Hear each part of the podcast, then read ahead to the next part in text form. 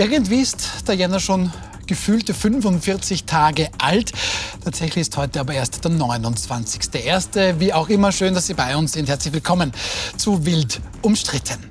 Umstritten ist nach wie vor die Rede von Bundeskanzler Karl Nehammer am Freitag in Wels. Wir haben gleich zwei Gäste hier, die da live dabei waren in Wels. Umstritten auch dieses palästinensische Flüchtlingshilfswerk der Vereinten Nationen. Da sollen zwölf Mitarbeiter sich beim Massaker der Hamas beteiligt haben. Und umstritten auch die künstliche Intelligenz, die KI. Und das nicht erst seitdem ja, Sie haben es mitbekommen, aktuell Musik-Superstar Taylor Swift da ihr Opfer geworden ist. Das besprechen wir mit unseren Gästen. Andreas Rudasch ist bei uns. Sie sind Medienmanager, seinerzeit beim ORF, mittlerweile bei der RTL Group. Bei der SPÖ waren Sie seinerzeit Bundesgeschäftsführer und auch Spin-Doktor für Bundeskanzler Viktor Klima. Schön, dass Sie da sind. Dann Maria Rauch-Kallert, Unternehmensberaterin. Sie waren seinerzeit für die ÖVP gleich in mehreren Bundesregierungen Ministerin für Umwelt, Gesundheit, Jugend, Familie und Frauen zuständig. Schön, dass Sie da sind. Schönen Abend. Und ich begrüße sehr herzlich Christian Nusser, Journalist, Buchautor, Chefredakteur im Heute Verlag und auch mutig, denn bei Ihren ersten beiden Versuchen bei, äh, Be Besuchen bei uns wurden Sie, wie Sie ja selbst gemeint haben, schon körperlich als auch seelisch beinahe verwundet. Schön, dass Sie sich wieder getraut haben, Herr Nusser. Hallo. Guten Abend. Unser erstes Thema. Was war das also jetzt genau? Die große ÖVP-Veranstaltung da am Freitag in Wels. Da sind 2000 Funktionärinnen und Funktionäre, Gäste gekommen, deutlich mehr als erwartet. Und Frau Rauch-Kallert, auch Sie waren live dabei. Da waren, haben Sie erzählt, auch einige dabei, die ein bisschen weniger willkommen waren. Wer war das denn? Es waren offensichtlich Demonstranten, die nicht registriert waren, aber die sich in äh, die Busse geschlichen haben und daher musste es dann eine zweite Registrierung geben. Das hat dann einen kleinen Stau beim Eingang verursacht, aber konnte behoben werden und es gab keine Störaktionen im Saal. Okay, also vielleicht auch das ein Mitgrund, warum es ein bisschen schon. später begonnen hat. Ja. Ja. Herr Nusser, Bundeskanzler Karl Nehammers Rede, schreiben Sie gestern in Ihren Kopfnüssen, hat je nachdem 45 Minuten oder fünf Tage gedauert. Ähm, was nehmen Sie aus dieser fünftägigen, 45-minütigen Rede mit? Naja, dass das ähm, kommunikativ sehr breit und auch äh, gut äh, gemacht wurde im Vorfeld. Das äh, ist ja auch Thema gewesen, dass die, die ÖVP natürlich über viele Tage Themen schon äh, kommuniziert und gestreut hat. Deswegen war die Überraschung äh, thematisch beim, beim ähm, Treffen in Wels dann nicht mehr rasend groß. Ähm, es war ein wesentlicher, eine wesentliche Veranstaltung für Funktionäre, glaube ich schon.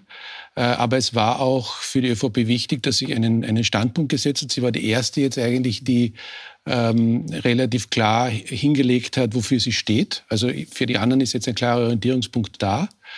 Ähm, programmatisch würde ich sagen, ähm, es ist von der, von der Kurzbewegung wenig da. Es ist klassische ÖVP, ältere ÖVP, konservative ÖVP, ähm, eine ÖVP, wie man es früher oft hatte. Ähm, das wird äh, der eine die andere gut, die andere weniger gut finden. Mhm. Herr Rudasch, Sie waren Spin-Doktor. Wenn man jetzt einfach nur von oben drüber schaut, handwerklich gut gemacht, weil der Nuss hat es angesprochen. Eine Woche lang spricht man da über die Themen, weil immer ein bisschen was durchgestochen worden ist.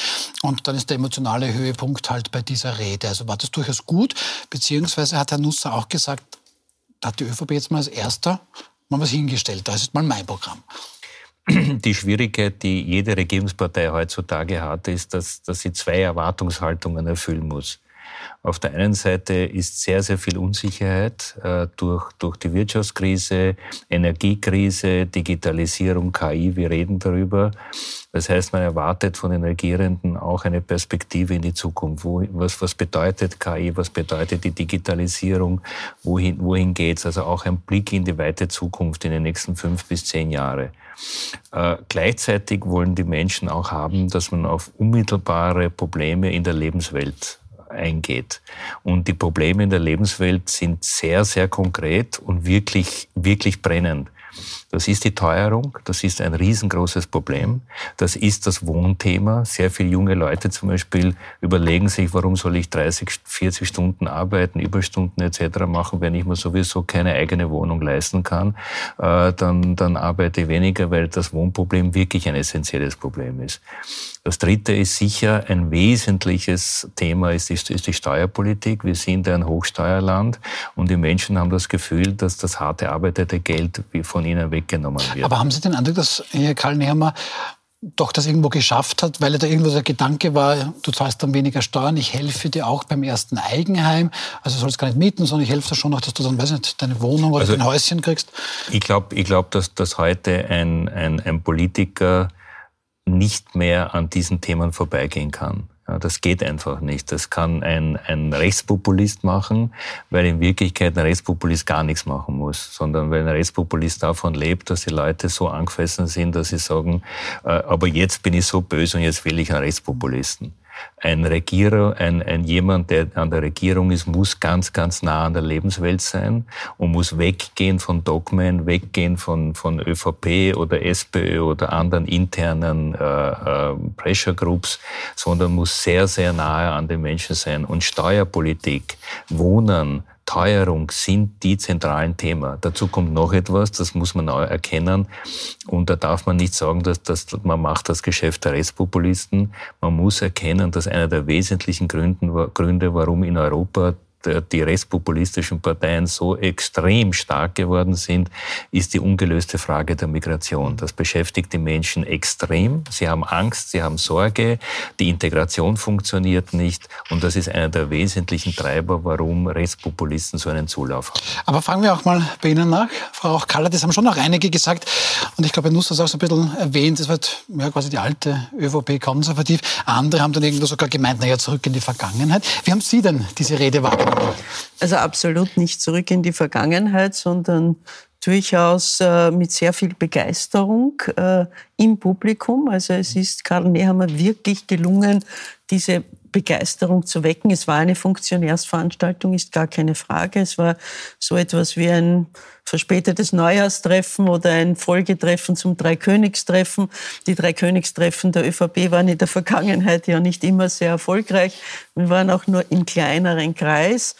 Und äh, es ist wirklich auch der Gruppe davor gelungen, weil es ja geheißen hat, äh, es ist so oft, es hat einen Faktencheck gegeben. Sie meinen, da war im Vorprogramm nur zur Erklärung, da war Generalsekretär ja. Christian Stocker, Clubobmann August Wöginger und Staatssekretär Claudia Blackholm. Und das wurde ein bisschen kritisiert, weil so ein bisschen, wie haben Sie das geschrieben? Das haben Sie ja dann durchaus... Ich habe das nicht kritisiert, weil ich habe die Frau Rauch-Kahl hat ja erlebt, wie sie beim äh, Herrn Wöginger reingekippt ist. Also, dass ja. er einen, einen Lachkampf bekommen hat, weil er natürlich ein Anheizer ist und weil er natürlich das Publikum auf, auf, auf, auf, die, auf seine Seite gezogen hat. Also in der Halle selbst war das, war das kein Störfaktor. Also im Gegenteil, das war war für die, als Vorprogramm war das gut. Wir haben nur manche Leute dann erzählt, am Fernseher war eine, eine, eine andere Situation da. Also da waren mhm. die Leute das ganz anders erlebt. Mhm. Das ist ganz witzig, weil ich habe es nämlich dort so erlebt, auch diesen Faktencheck sehr gut. Was für mich völlig neu war, dass der Erste, der den Lockdown gefordert hat, eigentlich der Herbert Kickl war.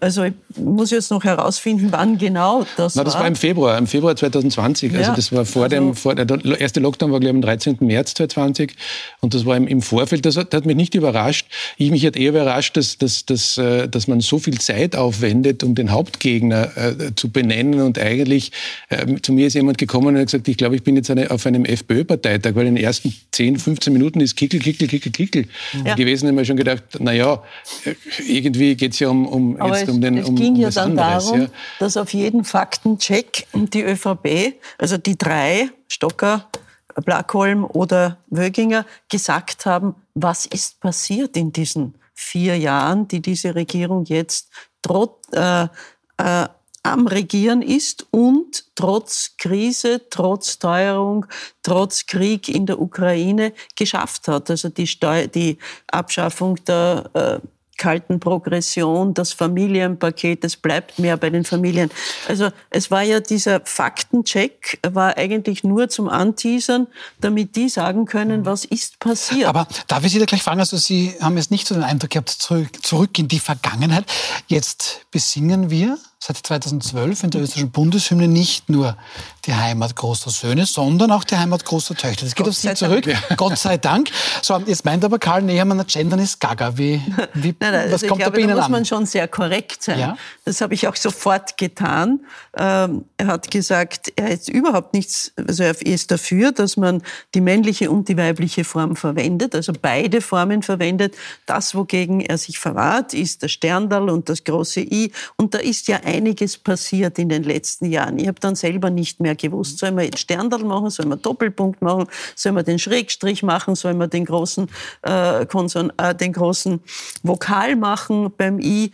Äh, Daher habe ich damit überhaupt kein Problem. Ich hatte nur ein Problem, wie es, er hat es erstens in seiner Rede gar nicht erwähnt, wie es in diesen fünf Tagen davor dann ausgespielt wurde. Habe mir gedacht, mein Gott, das ist ja wirklich nicht das wichtigste zukunftsweisende Thema. Mir ist wichtig, dass Frauen und Männer den gleichen Gehalt haben, dass Frauen und Männer sichtbar sind und auch in der Sprache sichtbar sind. Es dauert halt dann ein bisschen länger oder man verwendet nur die weibliche Form, habe ich als Frauenministerin mir immer wieder erlaubt zu tun und habe gesagt, ich bitte die Männer, sich auch davon angesprochen zu fühlen. äh, man kann ja das durchaus auch so machen. Wichtig ist, dass Frauen und Männer in gleicher Weise sichtbar sind. Und daher, ich kann auch mit dem Wort Mitgliederinnen und Gästinnen nichts anfangen. Also da tue ich mir schwer. Aber so pragmatisch wird's natürlich, ist es natürlich nicht rübergekommen, so wie Sie das jetzt sagen. Ne? Das war natürlich natürlich ein, ein, ein ganz ein bewusst Aufschrei. gesetzte Emotion, äh, die dann oben nicht vorgekommen ist in Wels, aber, aber natürlich so ist eine viel pragmatischere und weniger emotionale Sichtweise natürlich. Aber dann noch eine kurze Nachfrage, wenn Sie erlauben. Ähm, Herbert Kickl, FPÖ-Chef, der wettert ja gegen das Gendern schon die ganze Zeit. Wenn das jetzt Karl Nehammer auch macht, ist das schon zu differenzieren? Nicht. Ich glaube, er, er wird das nicht mehr. Also er hat es ja nicht einmal erwähnt. Er am Parteitag steht im Österreich-Plan. Ja. Und ja, okay. okay. Herr Rudasch, jetzt würde man schon gerne ein bisschen herausarbeiten. Jetzt bin ich gespannt, wenn Sie da so aus der Vogelperspektive draufschauen. Ähm, die beiden waren ja da live vor Ort, die werden uns dann gleich ihre Eindrücke berichten. Aber was war das jetzt? War das nur, wie Frau Rauch-Kallert sagt, ja, ganz normale Neujahrsansprache oder andere meinen, das war jetzt irgendwie schon um die Basis da irgendwie in der Partei zu mobilisieren. Wiederum andere meinen, ja, ja, die Wahlen werden ja vorgezogen und das ist jetzt schon der Start in den Wahlkampf. Wenn Sie sich Timing und all diese Dinge anschauen, was, in welche also, Richtung tendieren Sie? Also zuerst einmal glaube ich, dass, dass es eine wirklich große Diskrepanz dazu gibt, wenn man eine Veranstaltung in die Öffentlichkeit bringt. Das heißt, wenn man Fernsehen und die Öffentlichkeit hier mit einbezieht, gibt es keine Funktionärsveranstaltung. Und das mhm. ist das große Problem. Das ist eine riesengroße Diskrepanz. Zwischen Funktionären und der breiten Öffentlichkeit gibt es keine Überschneidungen. Das muss man erkennen. Das heißt, in der Sekunde, wo ich eine Veranstaltung mache, für, in die in die Öffentlichkeit geht, muss ich mich an die Öffentlichkeit wenden und mich auch mit den, mit den Themen die die Öffentlichkeit besonders interessiert, auseinandersetzen. Das ist, das ist ein, ein, ein typisch österreichisches Beispiel. Wir plakatieren, obwohl kein Mensch die Plakate anschaut, sondern wir plakatieren deshalb, weil die Funktionäre es verlangen. Das heißt, Österreich ist noch immer so ein Parteienstaat, dass da glaubt, die wichtigsten, die wichtigsten Menschen im Land sind Parteifunktionäre. Und das ist ein, das ist ein vollkommener Irrglaube. Es geht an die Menschen. Und, und, und deswegen muss man hier ganz anders agieren. Und deswegen glaube ich auch, dass da eine gewisse Themenverfehlung ist, wenn man glaubt, man macht eine öffentliche Veranstaltung für Funktionäre. Herr Nusser, jedenfalls, Sie haben es vor Ort live mitbekommen, ähm, hatte dann irgendwie näher mal so eine Art Duell der Giganten ausgerufen, also quasi das Kanzlerduell mit Herbert Kickel, der irgendwie, wenn wir da mal kurz rein, wie das geklungen hat am Freitag. Es wird ein Jahr der Entscheidung sein zwischen demjenigen, der sich in der dunklen Vergangenheit verliert und lieber an Verschwörungen glaubt. Und es wird die Entscheidung sein zwischen ihm und mir als Bundeskanzler von Österreich, der an die Zukunft dieses Landes und an die Zukunft dieser Menschen in diesem Land glaubt.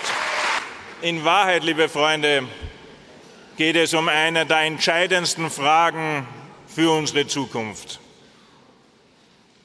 gestalten oder spalten. Gut, Herr Nusser, also das ist dann vermutlich, wenn ich auch Herrn Rudersch zuhöre, beides. Das geht an die Basis, aber auch an die Wählerinnen und Wähler.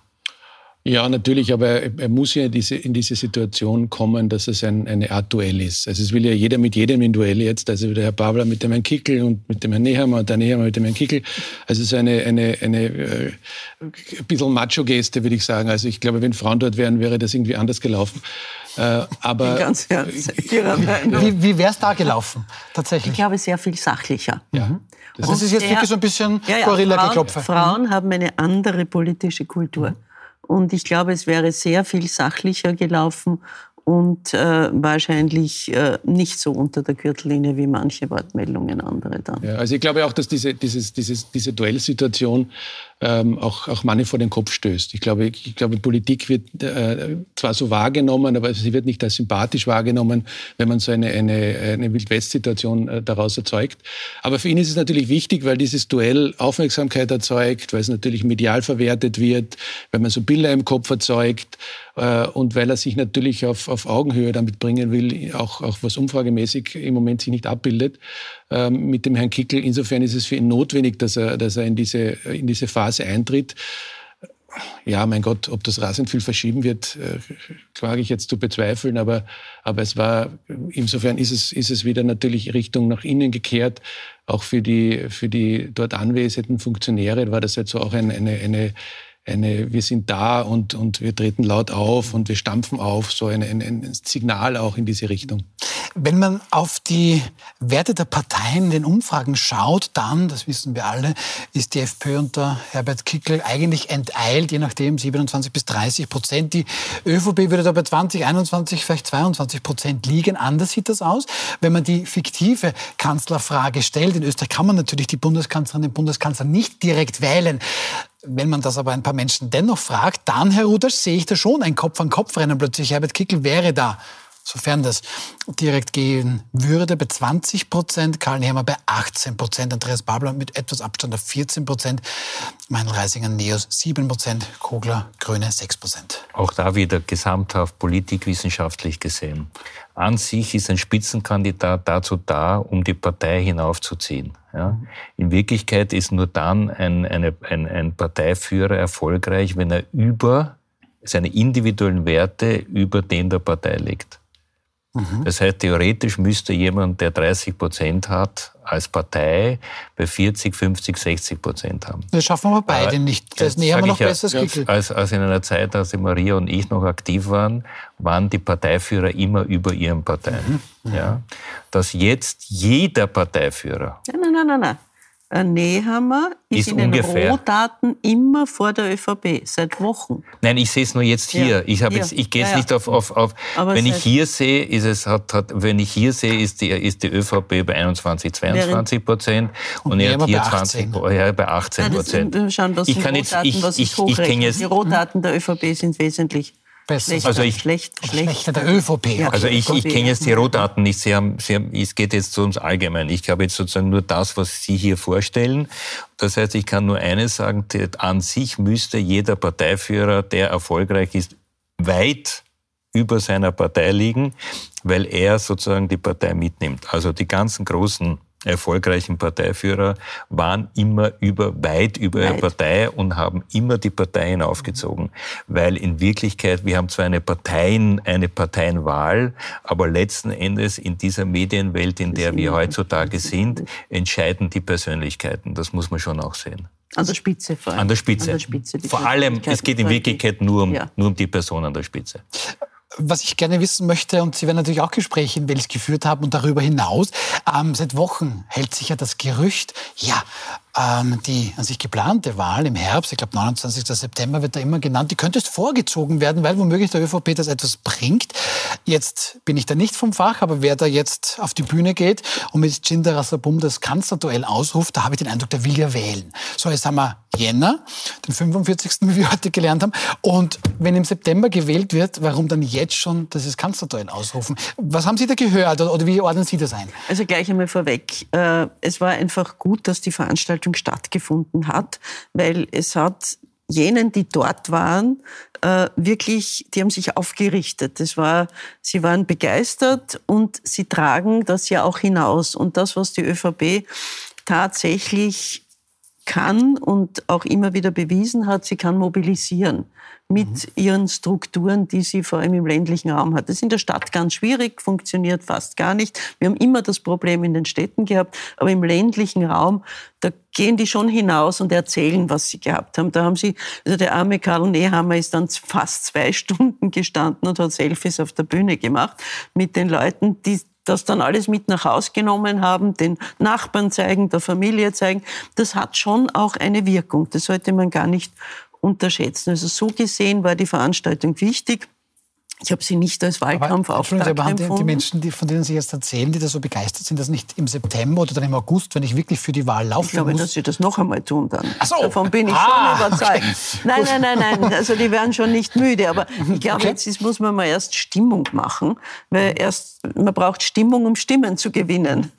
Äh, hat immer der Sager in unseren Zeiten geheißen. Und letztendlich äh, glaube ich, ist es ganz, ganz wichtig, äh, dass, äh, also meiner Meinung nach, immer gesagt wurde, es wird bis zu Ende gearbeitet. Mhm. Es ist ja in diesen, seit wir fünf Jahre verlängert haben, bisher noch nie fünf Jahre gewesen. Einmal. Einmal. Einmal. Ja. 2018. Mhm. Äh, ja.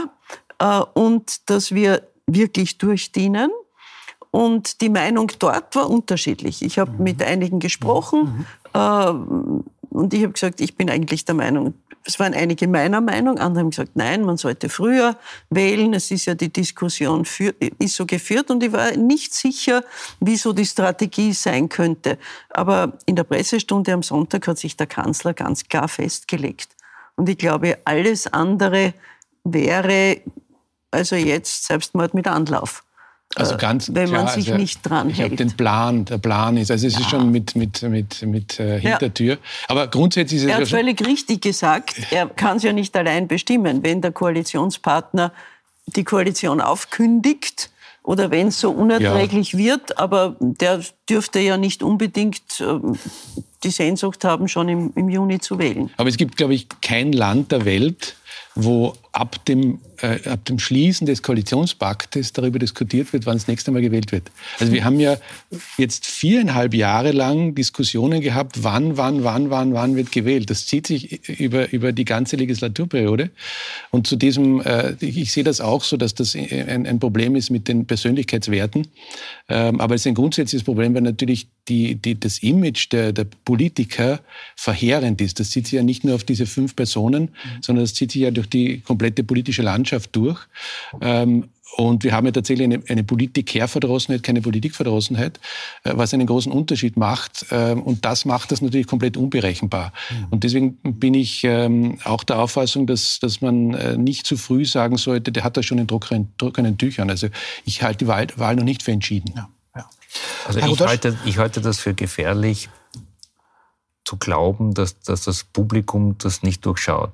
Jeder, der versucht, die Wählerinnen und Wähler zu missbrauchen aus, für parteitaktische Gründe, wird bestraft werden von denen. Also das, das, die merken, dass, also, also die, die, die, die, die, die Mehrheit der Menschen weiß ganz genau, wir werden jetzt missbraucht. Da will einer parteitaktischen Vorteil haben und wir müssen jetzt wählen gehen. Und das ist ein sehr, sehr, ich mische mich da nicht in diese, ja, in diese aktuelle Diskussion ein, aber alle Erfahrungen zeigen. Ja, das hört man ja oft. Hm. Also ja. diese Partei, die theoretisch Neuwahlen vom Zaun bricht, wird dann nicht belohnt. Aus parteitaktischen Absolut. Gründen wird. Absolut. Ja. Mhm. Und bei aber, der ÖVP ist das ja mehrmals passiert, muss man jetzt ganz offen sagen. Nicht immer hat es Erfolg gebracht, um ehrlich zu sein. Was ich aber noch gerne, oder Herr Nuss, Sie haben ja angesprochen, da will ja jetzt jeder irgendwie mit jedem ins Duell gehen. Also Karl Nehammer hat das ausgerufen, das Duell mit Herbert Kickel. Ähm, davor hat irgendwie schon Andreas Babler gemeint, ja, ich nehme es gleich mit euch beiden auf. Ähm, und interessant war, ähm, keine Ahnung, wenige Minuten nachdem Karl Nehammer gesprochen hat, ist dann Andreas Babler vor die Presse getreten, da natürlich in Wien. Und manche hatten dann plötzlich den Eindruck, worüber spricht er? Der hat die Rede gar nicht gehört, weil da ging es um einen Heiratsantrag, den Herr Babler gesehen habe von Nehammer an Kickel, während der wiederum von Duell gesprochen hat. Aber lass mich mal selber kurz sprechen. Ein bisschen schnippisch, zumindest so hat es schon gewirkt, war der SPÖ-Chef am Freitag sehr wohl. Ein Bundeskanzler einer Partei, die 37 Prozent bei den letzten Wahlen erreicht hat, 37 Jahre lang Regierungsverantwortung tragt, in den letzten Jahren als Bundeskanzler auch die Hauptverantwortung getragen hat am Ende eines Prozesses einer Legislaturperiode, die im Chaos, im Stillstand, in der Nichtbewältigung von Problemen geendet hat, tatsächlich hinstellt und seine Ansprüche glaubhaft machen will, was er in politischen Bedingungen oder an politischen Bedingungen verbessern will. Das ist eine Verhöhnung und ich sage es ganz deutlich, es ist eine Verarschung auch der österreichischen Bevölkerung. Eine so Verhöhnung, Verarschung. Kommunikativ ist so vieles falsch, also dass man gar nicht weiß, wo man beginnen soll. Ähm, es ist defensiv, also ich gehe in Wirklichkeit auf das Ereignis ein, das war. Das heißt, ich nehme das äh, wichtig. Ich äh, sage ich für mich, das ist ein, ein bedeutsames Ereignis. Dann habe ich äh, gehe ich nicht mit mit aktiven Vorschlägen rein, sondern versucht äh, immer äh, das auch nur mit relativ derben Worten zu entgegnen. Äh, die SPÖ ist, ist, hat dies, die, erwarten würde man ja, dass die, dass die SPÖ auch sowas hätte wie den Österreich-Plan vorgelegt, was auch immer. Ähm, und das große Problem der SPÖ ist halt, ähm, das, was angesprochen wurde, ist die Funktionärsbasis im Moment. Ne? Das, das sehe ich im Moment in den Bundesländern überhaupt nicht in der SPÖ, weil wer sollte äh, jetzt äh, groß für den, für den Herrn Babler laufen? Der Dornauer oder der BRs im Burgenland? Also das gibt so viele, die, die keine Motivation oder auch kein, keinen Grund haben, das zu tun. Äh, und da fehlt meiner Ansicht nach so etwas auch wie eine Erweckung. Also irgendwo, wo man sagt, jetzt geht's, jetzt geht's los, jetzt geht's um was. Äh, also irgendwas, was man, was man nicht reaktiv macht, sondern wo man das Heft in die Hand nimmt und sagt, das ist unser Match und nicht das Match, das die anderen spielen. Weil jetzt hast du den, den Kickel gehabt, jetzt hast du den Nehammer gehabt in, in, in großen Reden, mhm. äh, in Veranstaltungen. Jetzt fehlt in Wirklichkeit das Stück, Gegenstück zur SPÖ, wo man aktiv in diese Rolle einsteigt, die man eigentlich einnehmen müsste, längst. Gut, gibt es da noch was zu sagen? Nicht wirklich, oder schon? oder möchten Sie? Es war etwas tief. Also ich würde mir schon etwas mehr Kultur in der Sprache wünschen. Okay, gut, dann lassen wir das mal so stehen und wechseln unser Thema. So, ein Zitat aus der Frankfurter Allgemeinen Zeitung von heute im Schatten der humanitären Mission des Palästinenserhilfswerks der Vereinten Nationen gedeiht der Antisemitismus. Das 1948 erdachte Modell ist am Ende. Und kurz davor, das war gestern Abend, Orts, äh, gestern Abend unserer Zeit, haben dann auch die New York Times weitere Vorwürfe veröffentlicht, die zeigen sollen, dass einige und auch wie einige UNRWA-Mitarbeiter direkt am Massaker des 7. Oktobers, bei dem ja rund 1200 jüdische Menschen getötet worden sind, beteiligt gewesen sein sollen. Herr Rudasch, diese Vorwürfe sind wirklich, wirklich heftig. Ja, und man will sie eigentlich gar nicht glauben. UN-Mitarbeiter, das sind auf die rettende Not. Ja, und Flüchtlingshelfer als Terroristen, ist das so vorstellbar? Ich glaube, dass wir uns nicht auf dieses eine Ereignis, was jetzt passiert mhm. ist, äh, festlegen sollten. Sondern ich glaube, dass die UNRWA die letzten Jahrzehnte, vor allem in Gaza, einen vollkommen falschen Weg genommen hat. Äh, wenn man sich anschaut, was in Gaza gewesen ist. Dort hat die Hamas die, die palästinensische Bevölkerung in Geiselhaft genommen, hat die Gelder veruntreut, hat dort Tunnels gebaut, hat dort äh, Raketen und Angriffswaffen entwickelt und aufgebaut, hat die Spelt Fideler Schulen und Wohnungseinrichtungen für Waffenlager missbraucht. Und es kann mir kein Mensch sagen, dass die UNRWA das nicht gemerkt hat. Es gibt 13.000 Mitarbeiterinnen und Mitarbeiter also alleine das, nur im Gazastreifen. Ja, das meine ich ja. Und das, das Problem ist, der, der Lebenszweck der Hamas war, Israel zu vernichten und einen fundamentalistischen islamischen Staat, islamistischen Staat auf diesem Gebiet zu errichten. Es kann mir niemand erklären, dass die UNRWA das nicht gemerkt hat. Ich glaube, dass, es, dass, dass, dass, dass das, was jetzt hier hochgekommen ist, nur die Spitze des Eisberges ist. Man weiß ganz genau, dass in den UNRWA-Schulen die, die Vernichtung des Staates Israel gelehrt wurde, dass der Zionismus schlimm ist, dass die Juden böse sind. Das hat die UNRWA ununterbrochen und immer akzeptiert. Das heißt, dass hier einige äh, UNRWA-Mitarbeiter dabei waren, ist schlimm und schrecklich, weil, weil, weil man muss immer wieder bei all diesen Diskussionen sagen, was am 7. Oktober dort passiert ist an Unmenschlichkeiten, wo, wo, wo, wo Frauen vergewaltigt und, und in, einer, in der schlimmsten Art und Weise erniedrigt worden sind, dass das gefilmt wurde, dass das gezeigt wurde. Und die UNRWA hat bis heute nie auch nur ein einziges Wort sich, sich also dazu gesagt und, und irgendwelche Schlüsse daraus gezogen. Hier ist, man muss erkennen, die UNRWA ist ein Teil dieses Hamas-Unrechtsstaates und aus diesem Grund muss die UNO unabhängig davon, ob diese diese Beschuldigungen für die einzelnen Mitarbeiter stimmen oder nicht stimmen, muss hier einen Schlussstrich ziehen und einen neuen Weg gehen. Und ich unterstütze sehr, dass die österreichische Bundesregierung sich diesen Boykott der UNRWA angeschlossen hat. Das werden wir besprechen und wir machen jetzt eine kurze Pause und dann müssen wir natürlich die Frage klären, die UNO, die Vereinten Nationen da irgendwo als Terrorkompliz und das womöglich schon seit Jahren. Bleiben Sie dran, wir sind gleich wieder zurück.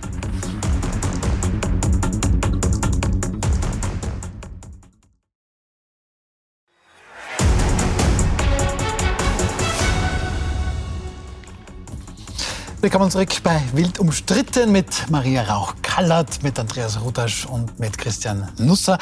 Wir besprechen da diese wirklich massiven Vorwürfe, dass das Palästinenser-Hilfswerk der Vereinten Nationen UNRWA da womöglich ganz aktiv auch am Terroranschlag der Hamas am 7. Oktober mit 1200 rund getöteten Menschen beteiligt sein soll. Und diese Vorwürfe haben schon durchaus in sich. Herr Nusser, schauen wir uns mal ganz kurz an. Das sind Zahlen aus dem Jahr 2022.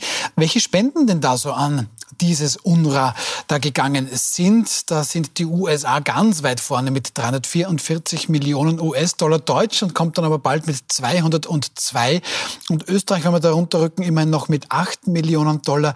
Und die Länder, die jetzt hier rot markiert sind, USA, Deutschland, Frankreich, Schweiz, Kanada und Österreich, setzen die Zahlungen für den Moment aus.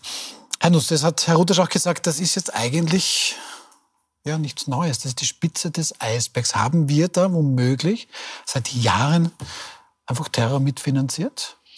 Naja, wir ist natürlich die, die, die Welt. Also das ist ein klassischer Fall, wo, wo eine Organisation ähm, unter dem Radar fliegt, wo ähm, viele Bescheid wissen, was passiert, äh, aber kein Interesse haben, dass das aufgedeckt wird.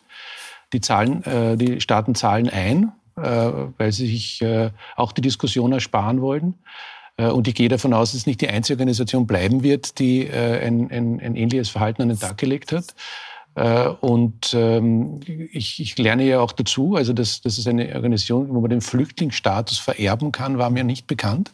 Also bis in die vierte und fünfte Generation wird der Flüchtlingsstatus vererbt. Also ich bin, bin teilweise fassungslos, aber auch über die, über die Gutgläubigkeit, die da, die da herrscht oder geherrscht hat. Äh, und die sich ja über, über viele äh, Bereiche zieht. Die UNO selbst hat ja in diesem ganzen Konflikt ja auch keine oder spielt keine sehr rühmliche Rolle. Mhm. Äh, also das passt ja auch alles ins Bild. Für Sie auch? Kallert? Ja, ich, ich würde mir auch wünschen, dass äh, hier eine wirkliche Kontrolle, ich hätte mir von, der, von den Vereinten Nationen etwas anderes erwartet. Ich glaube, jetzt muss man mal schauen, äh, wie wie viel davon tatsächlich stimmt, wie viel wahr ist, dass es eine strenge Untersuchung gibt. Aber das, was der Andi Rudasch vorhin gesagt hat, äh, das mit den Schulbüchern, wo gegen Israel gehetzt wurde, äh, wo wirklich dieser Hass weitergegeben wurde, das war bekannt. Das hat man. Da sollen Schulbücher mit internationalen Geldern, auch mit Geldern aus ja. der EU finanziert worden sein. Das soll jetzt auch ein Lehrer an dem Massaker beteiligt ja. gewesen sein. Das wird jetzt gerade untersucht. Aber einer dieser Lehrer, die da in diesen Schulbüchern oder mit diesen Schulbüchern gelehrt haben, dass Juden böse sind. Ja. Also es ist furchtbar, es ist furchtbar, was passiert ist, gar keine Frage. Und wenn da auch noch UNO-Beamte oder Mitarbeiter des Hilfswerks äh, da beteiligt waren, das ist, das ist absolut äh, nicht verständlich, dass die UNO hier nicht äh, stärkere Kontrollen setzt, dass sie das nicht beobachtet hat. Wenn das alles stimmt und wenn das wirklich nur die Spitze des Eisberges ist, dann muss man dort wirklich aufräumen. Es hat sondern mehrere Länder, Japan ist es aktuell gerade dazugekommen, aber mehrere Länder, wir haben es vorher schon gesagt, USA, Deutschland, Schweden, Frankreich, Österreich, Kanada und eben Japan, dann gesagt, nein, da setzen wir mal vorläufig die Zahlungen aus. Das österreichische Außenministerium hat da heute folgende Stellungnahme dazu abgegeben. Wir fordern von UNRWA und den Vereinten Nationen eine umfassende, rasche und lückenlose Untersuchung der Vorwürfe. Mögliche Beteiligte an der Terrorattacke vom 7. Oktober müssen zur Rechenschaft gezogen werden. Bis all diese Vorwürfe vollständig aufgeklärt sind und Klarheit über die daraus gezogenen Konsequenzen herrscht, wird Österreich in Abstimmung mit internationalen Partnern vorläufig alle weiteren Zahlungen an UNRWA suspendieren. Ich denke, das können wir uns mal für den Moment schenken, darüber zu diskutieren, dass das jetzt vermutlich eine richtige Reaktion ist. Aber es gibt noch eine weitere Stellungnahme und mit der oder über die möchte ich mit Ihnen sprechen. Ähm, der Vertreter der Palästinenser in Österreich reagiert dann auch und er meint, aufgrund von Vorwürfen gegen zwölf Angestellte, die noch nicht untersucht und geklärt wurden, wurden von diesen Staaten eine Entscheidung getroffen, die Millionen von Palästinenserinnen und Palästinensern zu einem äußerst kritischen Zeitpunkt kollektiv bestraft. Denn Fakt ist, Herr Rudasch, UNRWA ist die einzige Organisation, die im Gazastreifen die Grundversorgung gewährleisten kann. Wie entscheidet man das jetzt? Auch da muss ich wieder etwas sagen. Es hat bei Wahlen wurde, wurde Gaza unabhängig. Es sind keine Israelis mehr in dem Land. Die Hamas stellt dort die Regierung.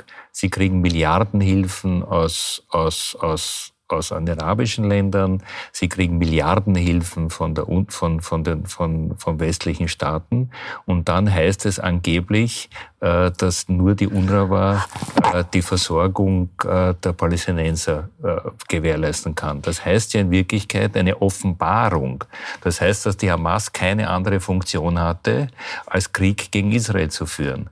Das heißt, welche Funktion hat dann die Hamas dort? Welche Funktion, welche, welche, welche Rolle hat sie dann in Wirklichkeit gespielt, wenn man die UNRWA braucht, um die Palästinenser äh, äh, zu versorgen? Nummer eins. Nummer zwei ist, man hat ja auch jetzt gesehen, ganz konkret, dass bei den Hilfslieferungen, die mühsam verhandelt worden sind und die Hilfslieferungen nach Gaza reingebracht worden sind, dass ein Großteil sofort von der Hamas abgezweigt Für eigene worden ist. Zwecke, ne? Mhm. Das heißt, hier die Hamas nimmt die eigene Bevölkerung, die eigene palästinensische Bevölkerung auch als Geiseln und ist nicht an, daran an, an, an, an, an den Menschen interessiert. Das heißt, das heißt, die UNO hätte hier schon längst eine ganz andere Haltung setzen müssen und die UNRWA hätte auch eine ganz andere Haltung mhm. setzen müssen. Man weiß auch, dass zum Beispiel in den Spitälern äh, Bunker sind, dass dort, dass dort Waffen äh, gehortet worden sind. Das heißt, auch hier wieder hat die UNRWA zugeschaut und das alles geschehen lassen. Mhm. Das heißt, hier wurde über lange, lange Jahre weggeschaut, nicht nur weggeschaut von den westlichen Staaten, sondern dort wurde von Seiten der UNRWA aktiv Terrorhandlungen unterstützt. Aber dann trotzdem eine Frage, ich denke jetzt nochmal an das Zitat von dem Herrn, der Vertreter der Palästinenser in Österreich. Jetzt sagt er, er hat gegen zwölf Angestellte wird da jetzt ermittelt, das ist ja auch noch nicht aufgeklärt. Ich habe vorhin auch gesagt, 13.000 Menschen arbeiten eben für UNRWA. Im Gazastreifen hat da... Es geht nicht um die zwölf. Mhm. Es geht nicht um die zwölf Mitarbeiter. Das ist mhm. nicht das Thema. Es geht um, es die, geht Grundhaltung. um die Grundhaltung der UNRWA. Das ist nicht das Thema. Das ist nur ein Symptom. Diese 13 Mitarbeiter ob es stimmt oder nicht stimmt, das ist ein Symptom einer Haltung, die es dort im Rahmen der UNRWA und auch leider im, im Rahmen der UNO gibt. Wenn man sich hier anschaut, was, wie die letzten Äußerungen, und da hast du vollkommen recht, wie einseitig die UNO in dieser Frage äh, gehandelt hat und wie sehr man sozusagen die, die, den 7. Oktober vernachlässigt hat, wo man sich nicht zu einer Verurteilung des Hamas-Kreuz äh, sozusagen durchringen konnte. andere UNO-Teilorganisationen interessanterweise, ja, ja, ja das mhm. heißt, hier gibt es eine, eine Haltung der UNO, der Vereinten Nationen, die sich in, aus welchen Gründen auch immer, ich will ja niemanden beurteilen, sich einseitig gegen Israel stellt. Möchten Sie noch was ergänzen, Herr Nusser? Nein, diese zwölf sind ja, ich sehe ich auch nur symptomatisch. Die hat man allerdings äh, sehr genau untersucht. Also es ist schon sehr stichhaltig, was da am, am Tisch liegt. Das ist ja mit, mit Handypeilungen und so weiter gewesen. Man hat sich ja bewusst eine, eine kleine Gruppe herausgenommen, damit man die genau sich anschauen kann. Ähm, aber das betrifft sicherlich einen, einen viel größeren Personenkreis. Äh, und, und wenn die, die Hilfe jetzt ausfällt von verschiedenen Staaten, äh, könnte ja auch die Palästinenserführung, die ja relativ vermögend ist und in verschiedenen Ländern der Welt sitzt, auch einen Teil des Vermögens spenden, damit äh, der Bevölkerung das irgendwie zugutekommt. Also das heißt, wenn ich es jetzt ein bisschen versuche zusammenzufassen, nicht Israel alleine ist an deinem Schicksal schuld, nicht die internationale Gemeinschaft, sondern die Hamas. Und es wende dich dann bitte dorthin. Ne? Richtig. Okay, hartes Thema. Ähm, schauen wir mal zu unserem abschließenden Thema. Und um unser drittes Thema irgendwie gleich aus allernächster Nähe zu verstehen, haben wir eine kleine Frage an Sie. Ich hoffe, Sie kennen das Beispiel jetzt noch nicht. Aber Sie sehen gleich, glauben Sie, den großartigen US-Schauspieler Morgan Freeman oder irgendwie auch nicht. Schauen Sie mal. I am not Morgan Freeman. And what you see is not real. Well, At least in contemporary terms, it is not. What if I were to tell you that I am not even a human being? Would you believe me? So, das ist jetzt die Frage. Also, ich bin nicht real. Und würden Sie mir das glauben? Ähm, dieses Video hat der niederländische Filmemacher Bob de Jong erstellt. Mit Morgan Freeman hat das letztlich gar nichts zu tun, ob es so aussieht. Aber warum wir darüber sprechen, jetzt gerade hat Musiksuperstar Taylor Swift ein riesen KI-Problem. Das sollen jetzt Nacktbilder von einer KI von ihr erstellt worden sein. Sie kämpft gerade dagegen an. US-Präsident Joe Biden, der habe letzte Woche Wählerinnen und Wähler angerufen, doch bitte nicht wählen zu gehen. Ähm, auch das so eine KI mit beiden Stimme. Ich versuche diese Beispiele, Herr Rudasch, irgendwie so ein bisschen aneinander zu reihen, um zu zeigen, da passiert gerade richtig viel. Die künstliche Intelligenz, KI, gilt als eine der größten Bedrohungen der Menschheit bzw. der Demokratie meinen einige. Teilen Sie dieses Urteil? Äh, ganz und gar nicht. Ganz und gar also nicht. Ganz mhm. und gar nicht. Ähm, äh, ich, ich bin gegen Maschinenstürmerei, ich bin dagegen, gegen äh, sozusagen mit Peter Rosecker zu sagen, der sich gegen die Eisenbahn gestellt hat, die, die durch den Tunnel gefahren, die durch auf der Waldbauerntour, das waren schöne Bücher. Ja. Das waren sehr schöne Bücher und dort wurde das schon, schon damals und gegen Autos war man. Also ich bin, ich bin ein, ein, ein Befürworter der, der, der, der, der technisch-technologischen Weiterentwicklung. Worum es geht, ist, dass man auf beiden Seiten äh, achten muss. Auf der einen Seite bin ich dagegen, was die Chinesen und die, und die Amerikaner uns vorwerfen. Sie sagen, wir Chinesen und Amerikaner, wir investieren, ihr Europäer, ihr reguliert. Mhm. Und das führt dann dazu, dass, dass diese Länder auch einen wirtschaftlichen Vorteil hat, haben.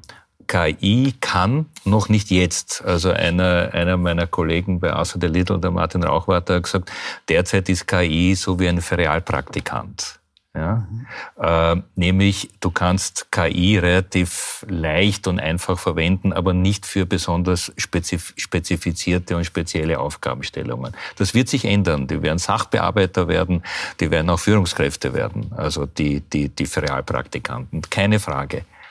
Aber man muss schauen, dass man auf der einen Seite das Positive herausnimmt, äh, Weiterentwicklungen, Erleichterungen für die Menschen, aber auf der gleichen Zeit schauen, dass der Schaden für die Menschen gering ist. Ich finde es sehr wichtig, äh, dass die österreichische Bundesregierung jetzt im Vorfeld schon eine Servicestelle eingerichtet hat bei der Rundfunk- und Telekom-Regulierungsbehörde, um auf der einen Seite äh, interessierte äh, Unternehmen zu helfen, in die KI hineinzugehen und sich zu entwickeln. Auf der anderen Seite ist bei der Rundfunk- und Telekom-Regulierungsbehörde auch die Com Austria äh, angesiedelt mit einem mit, mit ausgezeichneten qualitat, qualitativen Mitarbeitern rund um den Michael Ogris, die sehr genau darauf achten, dass dieser Missbrauch in Österreich sofort, sofort geklärt Aber wird. Frau Kallert, jetzt sind wir in Österreich in einem Superwahljahr, wie wir ja nicht müde werden zu berichten. Aber das Verteidigungsministerium hat heute seinen aktuellen Risikobericht für dieses Jahr quasi vorgestellt. Und wenn man nur diesen Punkt rausnimmt, da hat dann auch ein Experte gemeint, dass die Wahrscheinlichkeit, dass unsere Wahlen nicht beeinflusst werden würden von jetzt KI oder von irgendwelchen Chatbots oder irgendwelchen Trollfabriken, Wäre schön, aber diese Vorstellung können wir uns schenken. Wie gefährlich sind Sie das alles? Ja, absolut. Aber ich glaube auch, dass wir uns der Entwicklung nicht verschließen können. Wir müssen nur aufpassen, dass es uns nicht so geht wie dem Zauberlehrling. Die Geistertheorie werden wir da nun nicht los.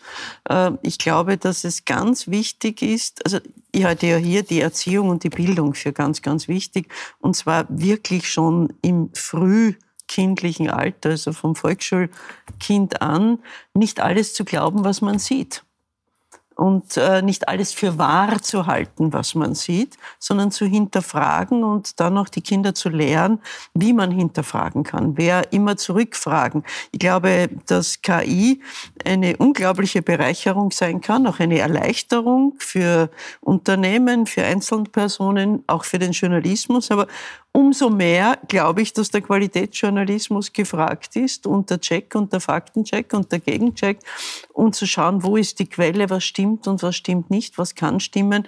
Ähm, mir ist noch nicht ganz klar, wie man es genau feststellen kann bei dieser faszinierenden Ähnlichkeit, die man erzeugen kann. Also ich hätte mir jetzt bei dem Beispiel auch schwer getan. Ja, es war gedacht. Ja.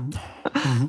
Herr Nusser, wo sind Sie da auch quasi auf der Peter Rossecker Seite oder Zauberlehrling? nein, nein, auch ich, ich, sehe das, ich sehe das auch so. Also äh, die, die Europäer, auch die Österreicher neigen dazu, sich zunächst einmal zu fürchten. Äh, ich, ich äh, unterscheide auch bei der, bei der KI, bei den Anwendungsbereichen. Also wir hatten ja äh, am Anfang äh, viele Textmodule, die wir, die wir durchgespielt haben. Da habe ich eher den Eindruck, dass die KI etwas dümmer geworden ist als, als zum Start. Und dann haben wir sehr ausgefeilte Video- und, und Fotobeispiele mittlerweile gesehen. Äh, aber das ist ja, deckt ja nicht ab, was die KI kann. Also allein wenn ich an, an, an unsere, unsere Unternehmen denke, wo man überall mit KI-Anwendungen und Möglichkeiten in Kontakt tritt, das ist schon eine faszinierende Geschichte. Ähm, und wir machen halt tatsächlich immer den Fehler, dass, dass äh, das ist auch angesprochen worden, äh, dass in anderen Teilen der Welt die Innovation herrscht und wir schauen zunächst einmal, wie können wir es abtöten, abdämpfen und kontrollieren und, und merken dann im zweiten Schritt, was ohnehin nicht schaffen, weil die KI oder Entwicklung uns über, überfordert und dann stehen wir da mit leeren Händen, weil wir beides nicht haben, die Kontrolle und die Innovation. Ähm, ich sehe faszinierende Möglichkeiten äh, dabei. Ähm, äh, man wird sehen, wohin die Entwicklung geht. Man muss äh, klare Regeln, glaube ich, haben. Also was, ähm, was Fotoverwendung in, in Medien betrifft, äh, wobei man dazu sagen muss, auch, auch die letzten Jahre ist ja mit, mit ähm, Programmen wie Photoshop äh, viel möglich gewesen und da hat das niemand als KI bezeichnet. Im Moment ist es ja ein bisschen so, wie man es früher bei den Start-up hatte. Da hat jede, jede Bäckerei äh, war dann ein Start-up und jetzt hat man in Wirklichkeit dasselbe bei den KIs. Also alles, was Innovation ist, heißt jetzt plötzlich KI, obwohl überhaupt nichts mit KI zu tun hat. Ähm, wird man irgendwie in den Griff kriegen, aber ich, ich glaube eher an die Chancen als an die Risiken. Aber dennoch, wie kann ich das den Menschen rüberbringen? Weil wenn ich jetzt höre, wie Frau Rauch kallert, und da wäre ich ja bei Ihnen, dass die Eltern auch gefragt sind, das den Kindern auch irgendwie ein bisschen näher zu bringen, ähm, hat er es nicht so gut. Wäre, ich glaube, ich, ich glaube, die Kinder bringen das den Eltern ja. bei. Ich wollte, nämlich, ich wollte nämlich gerade sagen, das ja. ist ja eigentlich schon umgekehrt. Ist umgekehrt. Ähm, da ist aber dann schon auch ein bisschen der Staat gefordert und ich nehme das gleich mit, was Herr Nusser sagt. Ja, natürlich. Also viele unserer Funktionen in den Smartphones, das ist schon KI. Der sagt uns, wo unser Fahrzeug steht oder, oder wo ich wie lange öffentlich hin brauche oder der Wetterbericht. Das ist schon viel ja, aber, KI. aber das zeigt ja, wie angenehm und wie wichtig das ist. Wir wollen ja auch darauf nicht mehr verzichten. Ja? Äh, was ich glaube, ist, dass, dass die größte Gefahr ist sicher im Medienbereich, ist sicher im politischen Bereich. Dort ist, dort ist ein Missbrauch möglich. Auf der anderen Seite muss man auch sagen, so wie jetzt zum Beispiel äh, die, die die, Franzose, die französische Nachrichtendienst als auch die Deutschen, die können schon herausfiltern, was, was, sind, was sind Chatbots, äh, was sind, was sind äh, verschiedene äh, nicht, nicht nachvollziehbare Quellen. Man kann auch, und es wird es sicher sein, dass man in dem Medienbereich sagt, was ist, was ist sozusagen genau herauszuschildern, was ist KI generiert, was ist, was ist human generated, also von Journalisten geschrieben. Das muss man ausschildern. Man, man kann heutzutage heutzutage schon auch bei KI herausfinden. Also da gibt es Spezialisten, die sehr, sehr genau wissen, was ist KI generiert und was ist, was ist, was ist echt. Also diese technischen Möglichkeiten gibt es. Also man muss schon sehen, die technischen Möglichkeiten sind sowohl im Positiven für uns als auch im Positiven für die Abwehr. Aber gäbe es da vielleicht irgend so einen Tipp, weil das lebt man dann oft in den sozialen Medien, da gibt es dann ein Bild, das zeigt mir irgendetwas.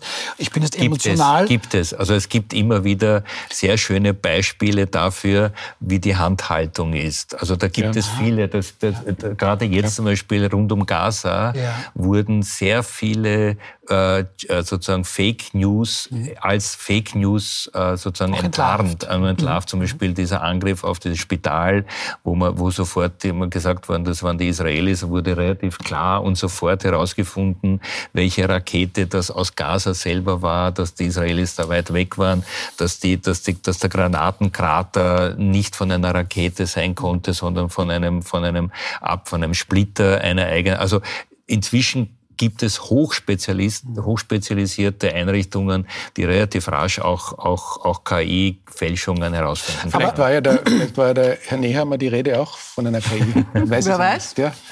Aber ich habe ihn angegriffen. Dort. Ich sag, den, den, den, okay, gut. Ja, das wird man nicht vertiefen. Ja, aber das weiß man nicht, ob, es der Roboter war.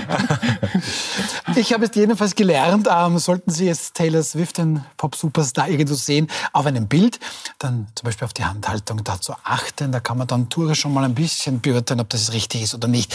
Ich bedanke mich sehr, sehr herzlich bei Ihnen in der Runde. Maria Rauch-Kallert, ja. Dankeschön. Andreas Rudasch, Christian Nusser, vielen herzlichen Dank.